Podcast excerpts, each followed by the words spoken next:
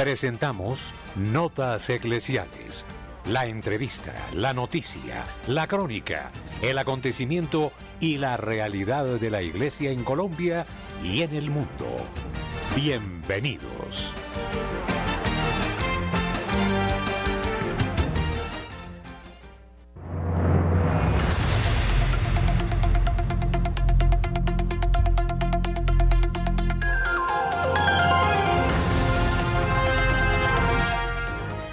¿Qué tal, apreciados oyentes? Buenos días. A partir de este instante, traemos a ustedes los acontecimientos importantes en el mundo, los hechos de interés en nuestra Iglesia Católica.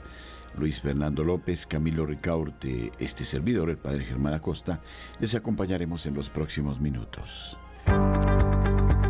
La opinión, el análisis, editorial en Radio María.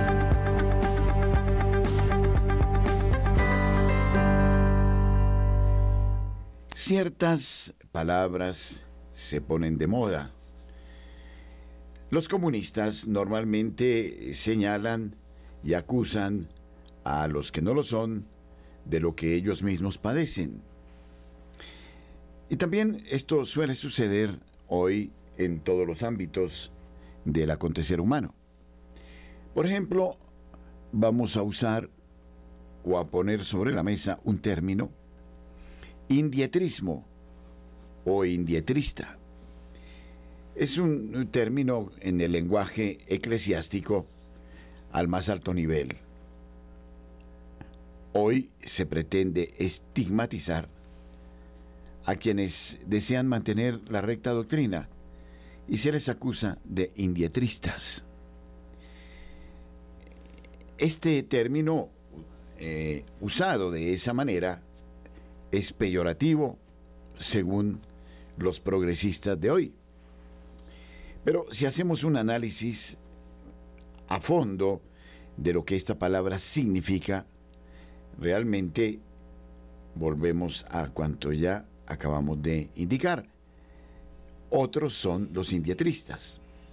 La palabra indietrista eh, significaría a aquel que no quiere estar con la actualidad, con el cambio, con el progreso, y que se queda de una manera melancólica en el pasado, anclado en un dogmatismo o en un fundamentalismo que no integra las realidades de la, del mundo cambiante. Pero si miramos desde el punto de vista religioso la palabra indietrista, quien así eh, sea definido, debería asumirlo de una manera elogiosa. Per andare avanti bisogna prima tornare indietro, dice un adagio italiano. Para ir hacia adelante es necesario antes regresar atrás. No podemos progresar sin antes mirar las raíces que nos precedieron para encontrar la identidad, en este caso, de nuestra fe. Para avanzar es preciso retroceder. Refiriéndonos a la marcha de la iglesia, se puede decir, al verdadero progreso, un progreso no progresista, el católico se dirige hundiendo sus raíces en la gran tradición eclesial. Los indietristas van acompañados en la vituperación por los restauracionistas. El equívoco consiste en que no es menester restaurar la tradición, que ella es siempre vital y actual. No es una pieza de museo. Restaurar significa reconocerla, otorgarle el valor que la caracteriza como totalidad, rechazando las pretensiones progresistas. No hace algunos años conocí una magnífica restauradora de arte.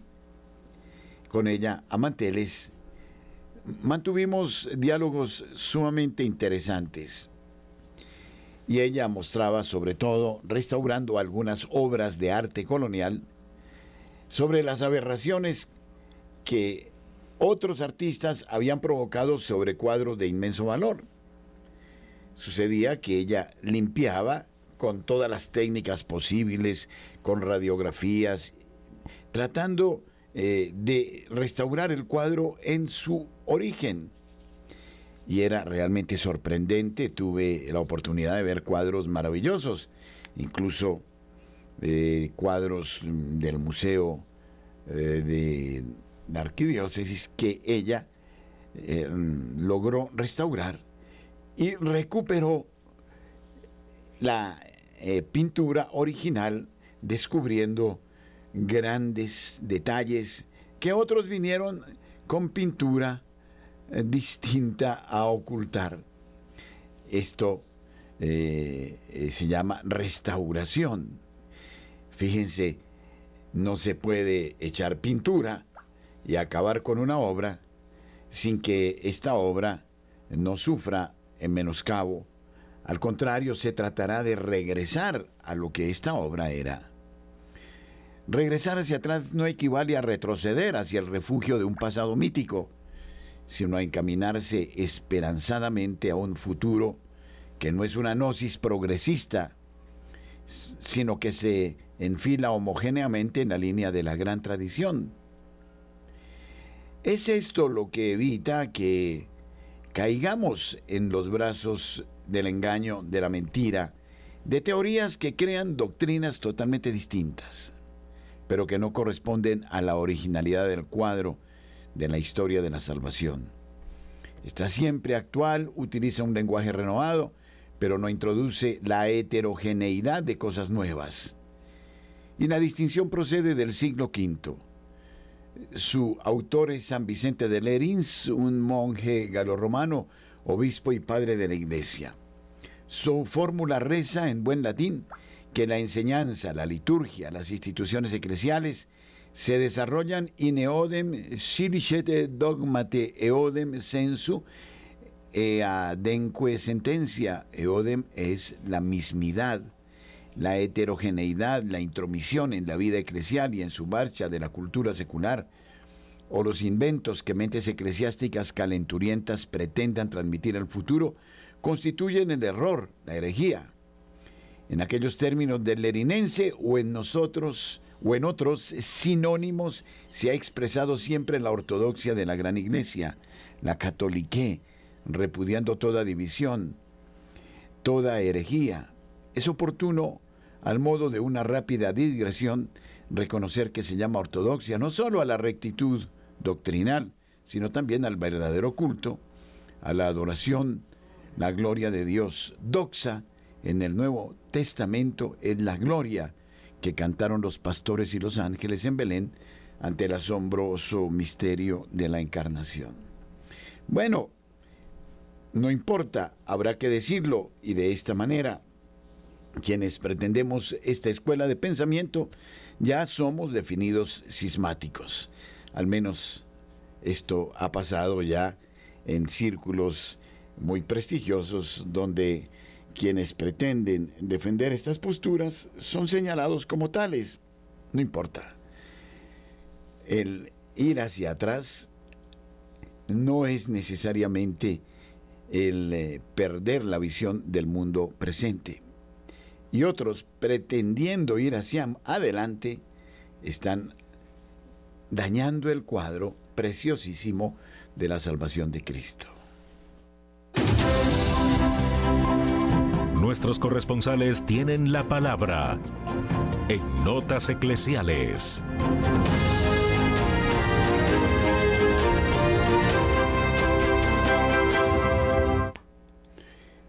Rosa Arrieta, en la ciudad de Cartagena. Buenos días. Muy buenos días a toda la amable audiencia Radio María. Qué alegría y qué regocijo se respira en este bello día. Qué hermoso el sol que amanece en Cartagena y qué brillante reluciente se asoma en el cielo azul que vio nacer y como testigo fiel el cielo se engalana de fiesta y de júbilo se ensalzan nuestros corazones porque es el cumpleaños de la niña María. Y es que para quien no lo sabe o no se acuerda, es el día de ella, de la niña María, la que dijo sí y con su sí de confianza se hizo mujer escogida por Dios Padre para traernos por obra del Espíritu Santo desde sus entrañas al fruto bendito de su vientre Jesús, para que al nombre de Jesús todos doblemos rodillas en el cielo y en la tierra y en el abismo, y toda lengua confiese que Jesús es el Señor para gloria de Dios Padre, tal cual todos tenemos que obedecer porque es palabra de Dios que nos instruye como lo dice la carta de San Pablo a los, a los filipenses.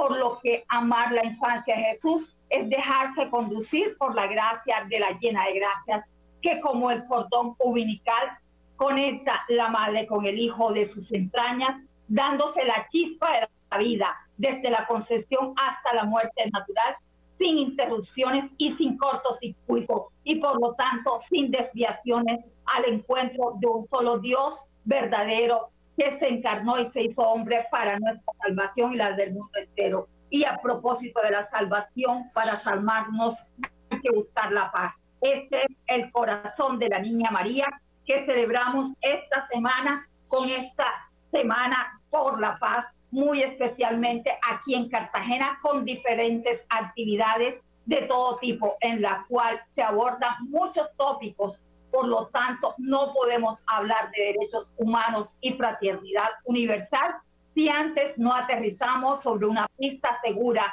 que hoy, 8 de septiembre, también es noticia. Por ser víspera del Día de San Pedro Claver, quien con su vida y obra tiene un legado auténticamente de raíces cristianas católicas que se, que se dejó fiar del corazón de la madre, que conduce al hijo fielmente en su misión sacerdotal que lo trajo desde España para servir en Cartagena con la enseñanza del Evangelio, enmarcado con su vida y obra, que vale más que mil, palabras. Por eso hoy la invitación es a celebrar el Día de la Niña María y de San Pedro Claver en todas las iglesias de Cartagena y más allá de hasta donde la trascendencia de su mensaje hasta nos ha llegado y nos ha dado la libertad. Para Notas Eclesiales les informó Rosa Rieta. Muchas gracias. Nairo Salinas, desde Bucaramanga, nos trae la información a esta hora en Radio María. Bienvenido. Muy buenos días, Padre Germán Acosta. Muy buenos días para todos los oyentes de Radio María. Iniciamos contándoles que desde ayer, 7 de septiembre, oficialmente se inició la 74 de la Feria de Bucaramanga y que se extenderá hasta el próximo 24 de septiembre. La programación está compuesta por 45 eventos de los que podrán disfrutarse durante los 18 días todas las edades y sectores de la capital santanderiana.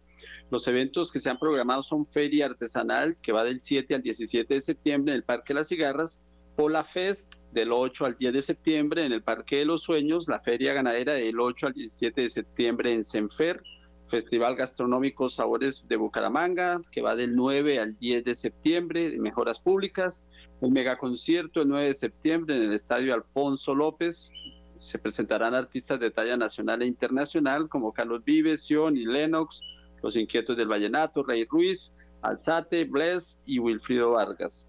Pueden consultar la programación completa a través de la página de la alcaldía. Continuando con el tema en lo que tiene que ver ferias y festivales, les contamos que la Comisión Sexta de la Cámara de Representantes aprobó por unanimidad el proyecto de ley que busca que el Festival Nacional de Duetos de los Hermanos Martínez Santanderianos se convierta en patrimonio cultural e inmaterial de la nación. El dueto de los hermanos Martínez se fundó en 1958, inicialmente integraron eh, al conjunto nocturnal eh, colombiano, eh, dirigido por el maestro Oriol Rangel, que durante 14 años acaparó la atención nacional. Este Festival Nacional de Duetos de los Hermanos Martínez se realiza en Florida Blanca, Santander, desde hace 20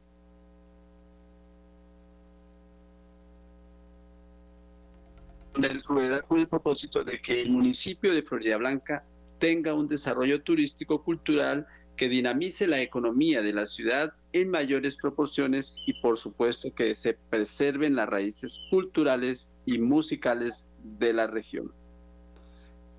Desde Bucaramanga y para Notas Eclesiales, Nairo Salinas Gamboa, feliz y bendecido fin de semana. Desde la ciudad de Barranquilla informa Julio Giraldo, buenos días. Muy buenos días a toda la amable audiencia de Radio María en Colombia y el exterior. Saludo de manera especial para la mesa de trabajo. Y esto es lo que hoy hace noticia en Barranquilla y la costa norte colombiana. Ayer en la tarde se jugó el partido entre Colombia y Venezuela, partido como lo informaba ayer, paraliza toda una ciudad. A los dueños de restaurantes, bares, cantinas, sitios de diversión, vendedores ambulantes y a todo el mundo les fue muy, pero muy bien económicamente. Al equipo, pues, ganó 1-0. La afición no quedó muy satisfecha con la actuación del equipo, pero de todos modos ganaron. Y lo más importante de resaltar en este acontecimiento es que no se presentaron desórdenes públicos, no se presentaron actos de violencia ni nada por el estilo, a lo cual estamos acostumbrados ya. Pero, fortunosamente, aquí esto transcurrió en paz en el día de ayer. También es noticia la llegada del ex senador Arturo Char, quien llegó en un avión desde los Estados Unidos al aeropuerto Ernesto Cortizos, donde las autoridades en cumplimiento de una orden de captura internacional lo capturaron y fue trasladado inmediatamente a la ciudad de Bogotá para ser juzgado allí por los delitos que la Corte Suprema de Justicia le ha imputado a este hombre. Y finalmente, noticia negativa, aumento de homicidios contra las mujeres en por lo menos un 20% en Barranquilla y el Atlántico. Esto lo dijo la procuradora también aquí en esta ciudad en donde se lamentó de que aún la gente esté ejerciendo violencia contra las mujeres y los homicidios se hayan aumentado en esta forma y sobre todo eh, la violencia familiar, que es lo que se desprende de esto. Y mientras la familia no funcione bien, mientras exista violencia en la familia, pues la violencia general se va a seguir viendo a nivel mundial, en este caso a nivel de Colombia y de Barranquilla. Esta es una reflexión que tenemos que hacer todos, de que la familia es un núcleo sagrado, que los hogares son templos sagrados, en donde se imparte moral, educación, en donde se debe vivir muy bien y si no vivimos allí bien y hay violencia en todas partes, pues esto se acabó. Como el caso también de un enajenado mental, por decirle así, que en el municipio de Sabana Larga agredió a su propia madre porque no le tenía la comida lista. ¿Hasta dónde hemos llegado? Encomendémonos a Dios y a la Virgen Santísima para que nuestra mentalidad cambie, el camino se enderece y nos respetemos mutuamente. Desde la ciudad de Barranquilla en este fin de semana y para Radio María, Julio Giraldo. Desde Medellín, José Luis Hernández trae la noticia. Buenos días. Aquí está toda la información del fin de semana desde la ciudad de Medellín. Atención. Turbinas de central van a toda marcha en la mega obra de Hidroituango. El ministro de Minas visitó la obra para ver cómo van los avances. A menos de tres meses de que se cumpla el plazo fijado por la Comisión de Regulación de Energía y Gas para poner en funcionamiento las unidades de generación 3 y 4 de Hidroituango, Empresas Públicas de Medellín dio un parte de tranquilidad sobre la operación de las turbinas 1 y 2 que ya están generando energía. el ministro de Minas y Energía, Andrés Camacho Morales, estuvo en la obra en compañía del gerente general de EPM, Jorge Andrés Carrillo, mirando de primera mano el avance de los trabajos que aún se llevan a cabo en la central. Estamos haciendo el acompañamiento para ayudar a desenredar todo lo que sea necesario desenredar para que tenga éxito el proyecto y para que pueda entrar en los tiempos que tenemos establecidos, expresó el ministro Camacho. De otro lado de la información, entregan sede de buen comienzo en el barrio Aranjuez en Medellín. Atención, los habitantes de Aranjuez Comuna 4 estrenan buen comienzo tras la intervención de varios locales comerciales del Parque de los Deseos. Este centro infantil tiene una capacidad de 100 niños y niñas entre los 2 y los 5 años de edad. Los ocho locales divididos en dos bloques suman 350 metros cuadrados de bienestar para los menores. Este espacio está en una zona estratégica de la comuna, ya que alrededor eh, confluyen instituciones como la Universidad de Antioquia, el Planetario Parque Explora, Parque Norte, Jardín Botánico, los centros comerciales Aventura y Bosque Plaza la estación del metro, universidad, la unidad, la unidad permanente de justicia, el alma mater, Universidad de Antioquia, entre otros. Esta sede, que será administrada por la Fundación ah, Golondrinas, cuenta con seis salas de atención, comedor, sala de profesores, el hall de acceso y unidades sanitarias, entre otras. En Noticias de Iglesia, estamos recordando que ya esta semana finalizamos la Semana por la Paz la idea era concientizar a la ciudadanía y a las familias de nuestra ciudad lo importante que es la paz para el espíritu y los hogares. Y reiteramos que continuamos en el mes de la Biblia, el mes bíblico, el mes de la palabra de Dios, para que nos reunamos en familia y conversemos espiritualmente sobre nuestro encuentro con la palabra, las ideas principales de Jesús en la palabra de Dios. Amigos, ha sido todo el informe desde la ciudad de Medellín. Con mucho gusto informó su corresponsal en Medellín, José Luis Hernández. Feliz fin de semana para todos. Saludamos a Marta Borrero en la ciudad de Cali. Buenos días. Hola, muy buenos días para todos. Estamos de fiesta hoy con la Natividad de nuestra Santísima Madre. Quiero leerles en primer lugar unas palabras de el Papa Francisco muy bonitas y significativas. Dijo así el Papa Francisco en relación a esta fiesta de hoy. La Virgen María experimentó la ternura de Dios como hija llena de gracia y luego esa ternura que recibió la otorgó como madre a través de la unión con la misión de su Hijo Jesús. Por eso hoy, dice el Papa Francisco, quiero expresar mi cercanía a todas las madres, de manera especial a las madres que tienen hijos que sufren. Qué, qué mensaje tan bonito. Y bueno, hoy es un día especial para saludar, orar, entregarle nuestras oraciones a nuestra dulce Madre en su natividad. De otro lado, pues les comparto que el 2 de septiembre pasado tuvimos la oportunidad en Santiago de Cali de tener una actividad muy bonita mm, para ayudar a la Fundación Arquidiocesana Banco de Alimentos de Cali. Esta se llamó Ayudatón. Fue un evento de todo el día, porque ¿cómo les parece que según la FAO, el 44% de la población del Valle del Cauca no consume suficientes alimentos, es decir, aproximadamente un millón mil personas.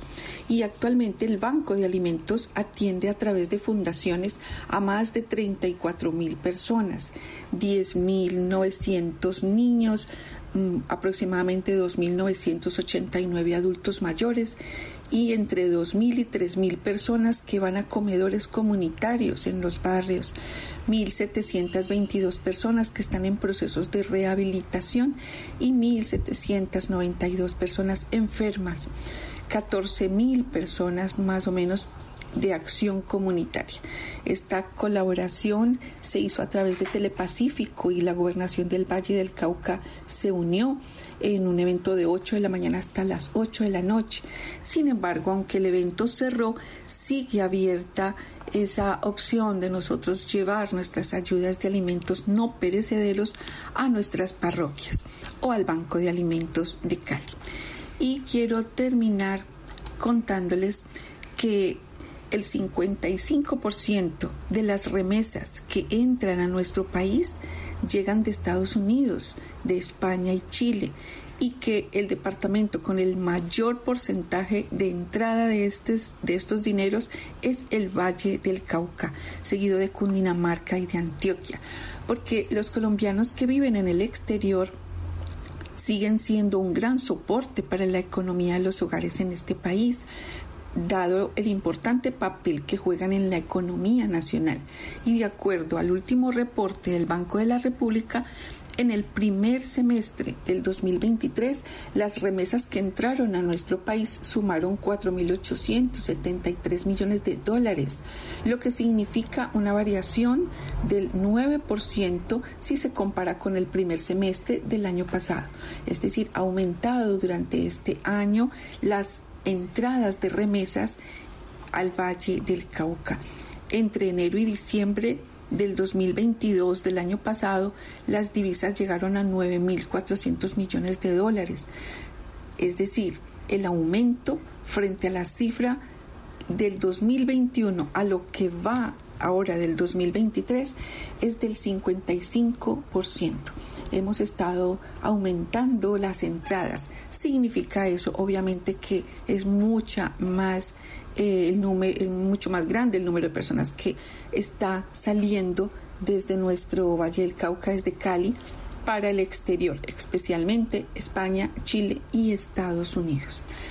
Bueno, celebremos hoy con gozo, con alegría, el nacimiento de Nuestra Señora. Qué bendición tan grande tenemos de tener una madre tan hermosa, dice ella en alguna de sus apariciones, si ustedes supieran cuánto los amo, llorarían de alegría. Bendita seas, Madre. Soy Marta Borrero, desde Santiago de Cali para las Notas Eclesiales de Radio María. Somos 24 horas de buena programación. Descarga gratis la aplicación para iPhone y Android.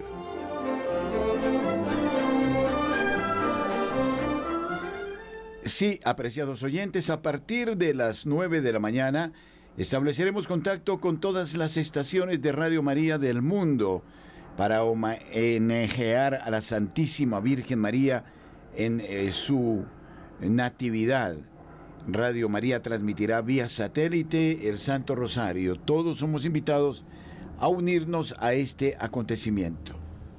En el marco de la Semana por la Paz, con un Santo Rosario por la Paz, la reconciliación y la mesa de diálogos que se realizará este viernes 8 de septiembre en el Santuario Mariano Nacional de Nuestra Señora del Rosario de Chiquinquirá y una Eucaristía que será celebrada el sábado 9 de septiembre en el Santuario de San Pedro Claver en la ciudad de Cartagena, la Iglesia Católica Colombiana orará por la paz de Colombia.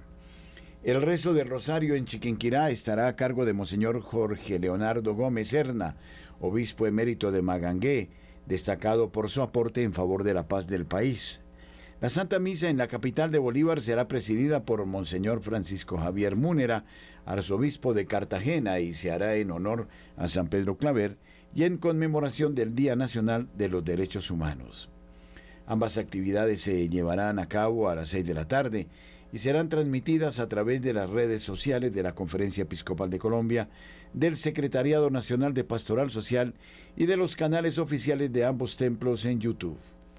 Estas actividades celebrativas coordinadas por el Secretariado Nacional de Pastoral Social se suman a muchas otras de tipo pedagógico, social y de incidencia que desde los niveles nacional, regional y local se han venido promoviendo en el contexto de esta edición 2023 de la Semana por la Paz, que ha tenido como tema central Juntanzas Creadoras de la Paz sobre San Pedro Claver y el Día de los Derechos Humanos en Colombia. San Pedro Claver fue un sacerdote jesuita español ordenado en 1616 en la Catedral de Cartagena. Claver Corberó, como fue bautizado de nacimiento, se distinguió por su importante labor pastoral en favor de los hombres y mujeres que sufrían esclavitud y marginación en aquella época. Tras una ardua labor de casi 40 años, el misionero, quien se declaró ante el mundo como esclavo de los esclavos para siempre, falleció en esta misma ciudad el 9 de septiembre de 1654. El Papa León XIII, quien lo canonizó en el año de 1888, dijo, después de la vida de Cristo, ninguno ha conmovido tan profundamente mi alma como la vida del gran apóstol San Pedro Claver. Un tiempo después, en 1985, el Congreso de la República de Colombia, por medio de la Ley 95, declaró el 9 de septiembre como festividad de San Pedro Claver y en honor suyo categorizó esta fecha como el Día Nacional de los Derechos Humanos. 8.31 minutos en la mañana.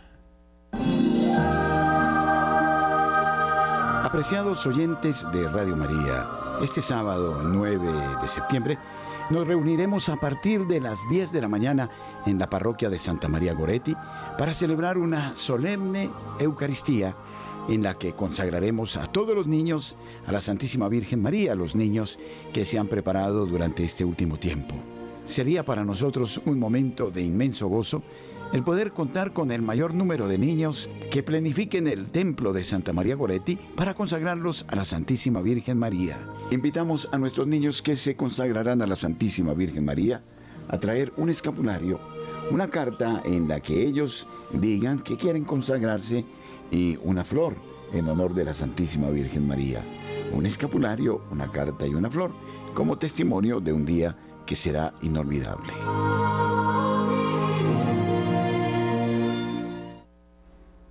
El cardenal Cupi que tacha de profetas catastróficos a los críticos del sínodo. Así lo ha declarado el cardenal eh, Kupik, arzobispo de Chicago, quien ha salido en defensa del sínodo de la sinodalidad frente a aquellos que plantean dudas y temores sobre este proceso de escucha. En un escrito publicado en un medio dependiente de la Arquidiócesis de Chicago, el purpurado parece responder directamente al obispo Strickland, quien en días anteriores se mostró crítico con el futuro sínodo de la sinodalidad. A pesar de que las voces críticas fundamentadas cada vez son más, la Guardia Pretoriana del Pontífice centra sus esfuerzos en Estados Unidos para intentar dar un vuelco a la visión negativa que hay del sínodo en este país. El Papa Francisco insistió en que para que la Iglesia sea fiel a sí misma, debemos actuar de una manera más sinodal. Esto está en consonancia con la visión de renovación promovida en las enseñanzas del Concilio Vaticano II, que destacó la dignidad y misión comunes de todos los bautizados para comprender el misterio y la misión de la Iglesia, escribe Kupik. El purpurado estadounidense asegura que todos los católicos, como miembros de la Iglesia, no solo caminan y se reúnen, sino que también tienen la responsabilidad de compartir activamente la misión de proclamar el Evangelio. Kupik subraya que en 2017 la Comisión Teológica Internacional produjo un documento muy útil, la sinodalidad en la vida y el ministerio de la Iglesia, para ayudar a guiar nuestra discusión mientras la Iglesia se prepara para el próximo sínodo de la sinodalidad. El texto señala que la sinodalidad tiene sus raíces en un término antiguo y venerable, sínodo que tiene sus raíces en la revelación divina. El arzobispo de Chicago explica o trata de explicar desde un punto de vista etimológico y teológico la palabra sinodalidad, compuesto por una preposición sin, con y el sustantivo o dos, camino.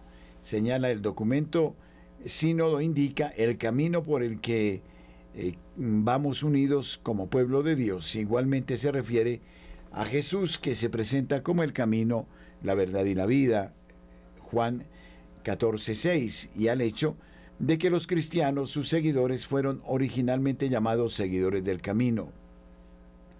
Los padres de la iglesia consideran la palabra sínodo sinónimo de iglesia, como vemos en los escritos de San Juan Crisóstomo, quien observa que iglesia es el nombre de caminar juntos. Sin embargo, a pesar de todos estos antecedentes teológicos tan útiles, el cardenal lamenta que desafortunadamente hemos sido testigos de declaraciones recientes de algunos que están en desacuerdo con la decisión del Papa de convocar un sínodo sobre la sinodalidad. Entre las afirmaciones erróneas que avivan los temores está la de que la reunión en Roma en octubre alterará radicalmente la enseñanza y la práctica de la Iglesia, se alineará con ideas seculares y resultará en un cisma. Blas Kupik narra cómo la historia ha demostrado que el uso de tácticas de miedo por parte de quienes se resisten a cualquier tipo de renovación que implique cambio no es nuevo.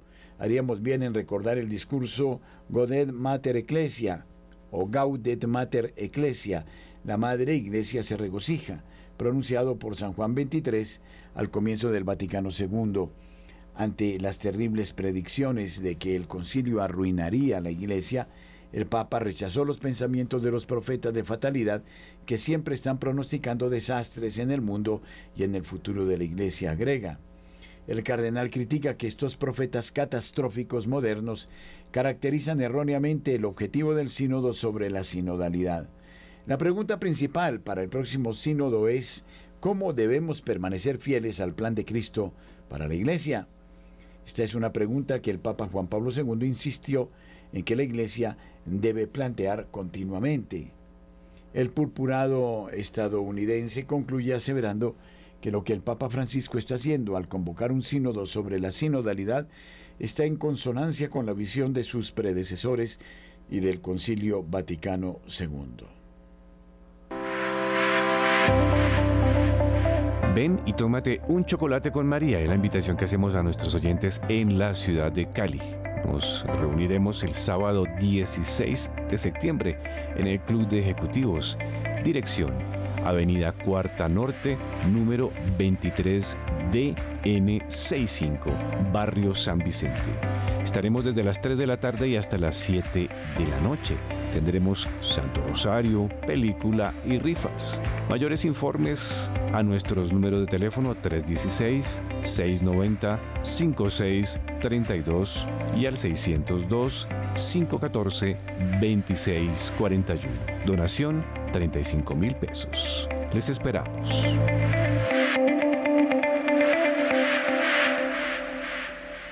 Antonia Sálzano, madre de Carlo Acutis, dice, Gaudí, un santo, nos legó que la familia es lo más importante. A raíz de la exposición eucarística de Carlo Acutis en el Valle de los Caídos, hemos tenido la oportunidad de entrevistar brevemente a Antonia Sálzano, la madre del Beato. ¿Cómo le ha cambiado la vida y su fe a raíz de la muerte en olor de santidad de su hijo? Cuando Carlo murió yo ya tenía un camino de fe. Había empezado en 1994 y en la muerte de mi hijo ya estaba preparada. Fue una cruz del Señor, pero también un don, porque Carlo cuando murió empezó a hacer muchísimo bien en las almas. Yo he visto muchos milagros, conversiones, y desde entonces he tenido encuentros diversos con sus devotos, he dado testimonio. La muerte de Carlo me llevó a una misión nueva. Empecé a viajar y a conocer a mucha gente. Es una cosa bella ver cómo el Señor utiliza a Carlo para ayudar a muchísimas almas. Dice Santo Tomás de Aquino que el bien es difusivo de sí, todo es un don de Dios y yo estoy muy agradecida. ¿Qué supone dedicar ahora casi todo su tiempo a esta noble causa? Es imposible para mí dedicar todo el tiempo a ello, porque tengo dos hijos, chico y chica, que necesitan de mí. Tengo un esposo, una casa y un trabajo. Yo soy editora y puedo trabajar desde casa, pero siempre tengo mucho trabajo que hacer. Carlo me ocupa mucho tiempo. Mucha gente me pide dar testimonio y alguna vez puedo ir y algunas veces no. Utilizo la internet para dar el testimonio cuando no me puedo desplazar. ¿Cómo percibe que la vida y muerte heroica de Carlo está cambiando los corazones en todo el mundo? Carlo es un instrumento de Dios que está haciendo mucho bien. Carlos nos recuerda que los sacramentos son los signos eficaces a través de los cuales Dios nos da la gracia para santificarnos. Es una promesa de Dios que tiene un valor infinito. Es importante saber que nosotros tenemos todos los medios para hacer nuestro camino de santidad, tenemos los sacramentos, la oración, el rosario. También tenemos la Sagrada Escritura, que es una ayuda enorme. Ignorar la Escritura es ignorar a Dios. La palabra de Dios nos transforma, nos santifica. Nuestra vida es una transfiguración continua, porque tenemos la herida del pecado original que debe ser medicada a través de una vida santa.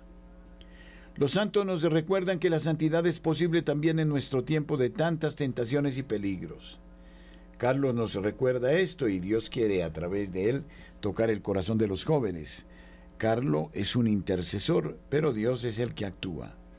Su misericordia se manifiesta a través de Carlos y está haciendo muchísimos milagros. ¿Cómo Dios le está dando fuerza para superar su dolorosa pérdida en lo humano? Como decía antes, yo ya llevaba años creciendo en el camino de la conversión y sabía que la muerte es el camino a la verdadera vida. Veo la muerte como una cosa natural. Al contrario, veo la vida terrena como un pasaje que Dios nos da. La vida es para ser santos, para ganar méritos, para ir al paraíso. ¿Era consciente de que vivía al lado de un santo o de que al menos era alguien muy especial? Carlos era muy especial desde pequeño. Era generoso, obediente, sencillo, simpático. Tenía amor por Dios y por el prójimo y por la oración. Tenía una gran actitud de comportarse con limpieza de alma. Éramos conscientes de que era un chico especial. En el día del funeral había mucha gente y tuvieron que quedarse fuera tantas personas. El primer milagro se dio el día de su funeral. Una mujer con cáncer pidió a Carlos esta gracia y la enfermedad desapareció completamente. Carlos ya tenía una fama de santidad, pues la gente le pedía favores y esa fama se extendió por todo el mundo muy rápidamente. Sus exposiciones sobre los milagros eucarísticos se han multiplicado por todos los continentes, consiguiendo conversiones y ayudando a las almas a acercarse a Dios. ¿En qué medida espera que sea un modelo para la juventud actual? Carlos puede ser un modelo de vida centrada en Cristo. Una vida feliz, porque él era muy feliz. Siempre estaba alegre y con la mirada en Dios. Es un faro de luz que nos ayuda a ver que se puede vivir teniendo a Cristo en el centro. Carlos nos ayuda a comprender que esta vida es pasajera y que lo más importante es amar a Dios sobre todas las cosas y al prójimo como a nosotros mismos. Si Dios es nuestro centro, seremos felices, aunque tengamos cruces. Si tenemos a Dios en nuestro corazón, tendremos optimismo, felicidad y paz. Si estamos unidos a Dios, comprenderemos que lo importante es la vida eterna. Entenderemos que existe el infierno. Carlos decía que había que vivir como si fuese el último día de nuestra vida. Solo debemos tener miedo al pecado, a ofender a Dios, porque nos puede separar toda la eternidad de Él. Sabemos que Dios nos ama infinitamente y quiere darnos el paraíso, pero nosotros somos libres y debemos elegir entre servir a Dios y al demonio. Tenemos que orar y orar mucho, frecuentar los sacramentos para tener la fuerza de combatir las tentaciones. Debemos estar unidos a Dios como la vid a los sarmientos. También puede ser una referencia para los que evangelizamos por Internet. Carlo tenía un don natural para la informática. Su interés era evangelizar. Por eso el Papa habla de él como modelo para los jóvenes de utilizar bien la Internet. A través de este medio podemos evangelizar muchísimo, pero teniendo claro el objetivo. Con Internet podemos evangelizar al mundo entero, como nos pide el Señor. Pero debemos saber que también en Internet hay mal. Debemos utilizar este medio en clave de eternidad sin ser esclavos. ¿Con qué ilusión espera el día de su canonización? Cada día nos llegan noticias de posibles milagros y ya tenemos algunos que se están examinando y eso nos hace ser optimistas de cara a que un día pueda ser canonizado.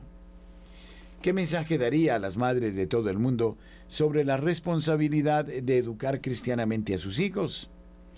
Que si hemos bautizado a nuestros hijos, tenemos un deber muy importante los padres de educarlos cristianamente. Es un deber que tenemos que respetar y lo más importante es transmitir la fe, sobre todo el amor por Dios. Sin la fe nuestra vida no tiene luz. No sabemos por qué estamos en este mundo, cuál es el sentido. Los padres tenemos que enseñar a nuestros hijos a vivir coherentemente en la fe. Los padres deben ser los primeros catequistas. No podemos enseñarles una cosa y obrar de manera diferente. Es algo serio. Tenemos un cuerpo y un alma. Si nuestra alma no se nutre con los sacramentos, con la oración, nuestra alma va a morir.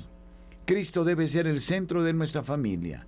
Nuestro hogar debe ser como el de la Sagrada Familia, en la que Cristo era el centro, eh, o como la Sagrada Familia que construyó Gaudí. El mundo quería destruir la familia y Gaudí construyó un gran templo en homenaje a la Sagrada Familia, un gran signo para nosotros. Este arquitecto era un santo y nos legó el ejemplo de que la familia era lo más importante a imitación de la familia de Nazaret.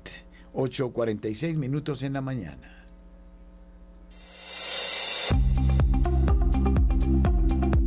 En el satélite Radio María, en Colombia, la gracia de una presencia.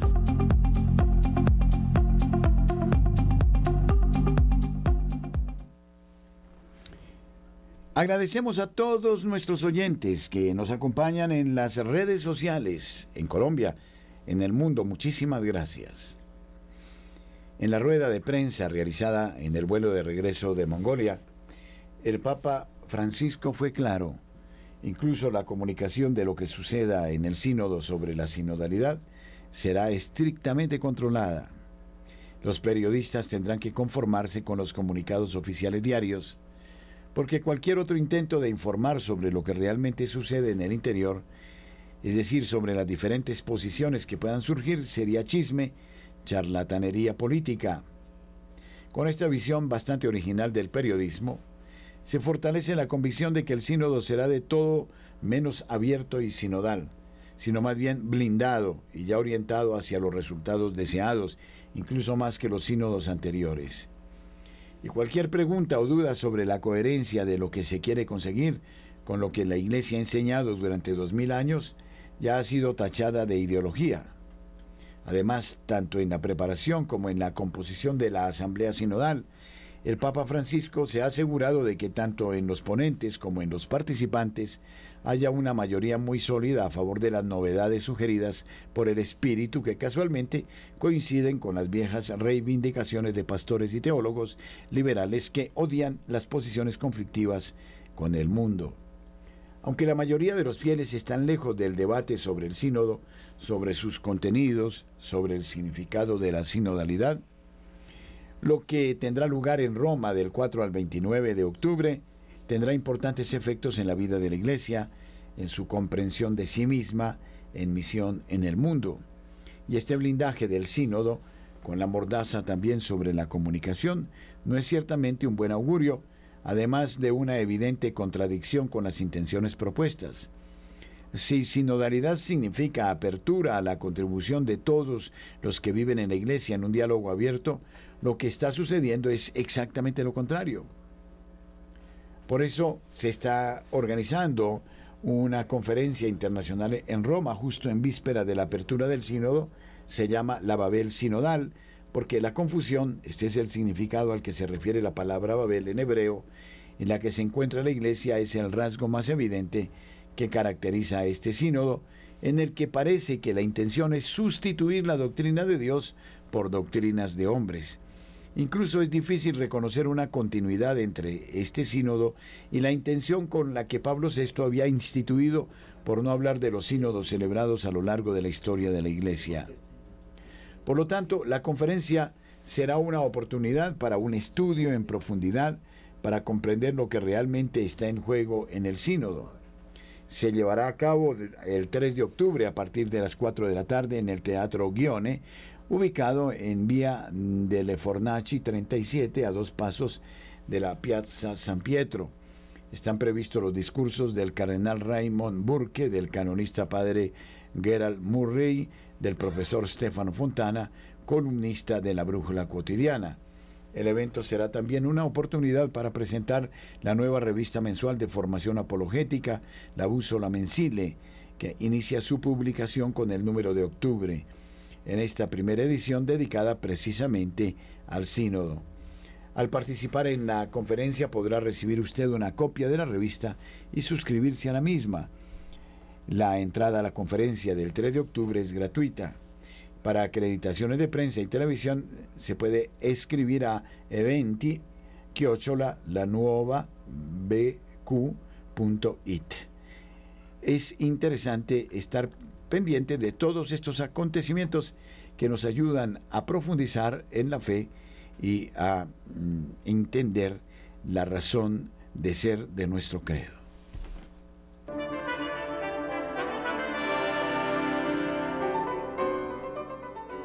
Una sola radio, una sola misión. Radio María en el satélite.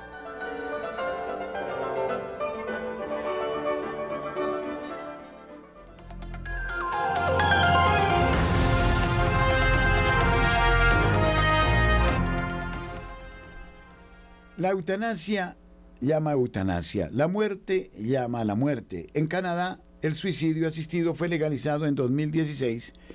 Pronto, concretamente a partir de marzo del próximo año, la ley podría cambiarse para extender esta práctica no solo a quienes padecen enfermedades terminales irreversibles, como lo es ahora, sino también a aquellos con problemas de salud mental. Esto es lo que quiere el gobierno y por eso está comprobando si puede garantizar este nuevo tipo de pacientes la asistencia médica necesaria y cómo. Para los cambios propuestos a la legislación actual, debe representarse un salto al vacío, ya que como informa la agencia Reuters, abrirían oficialmente la opción de la eutanasia también aquellos que, al igual que Lisa Pauli, siempre han padecido anorexia, por ejemplo al centrarse en los criterios muy criticables y al mismo tiempo muy peligrosos de la autonomía de juicio y de la libertad de elección personal, en lugar de en la ayuda, la ampliación de la norma permitiría poner fin a la vida de las personas vulnerables, personas y en sí con patologías que no son nada letales si se trataran adecuadamente. Mientras tanto, crece la preocupación en el país ante el avance de una auténtica ideología de la muerte cada vez más extendida a segmentos más amplios de la población. Situación preocupante. Dispongámonos entonces, queridos oyentes, en breves instantes estableceremos comunicación vía satélite con todas las estaciones de Radio María del mundo. Recitaremos el Santo Rosario en honor de la Madre de Dios cuando celebramos hoy el día de su Natividad. Muchísimas gracias.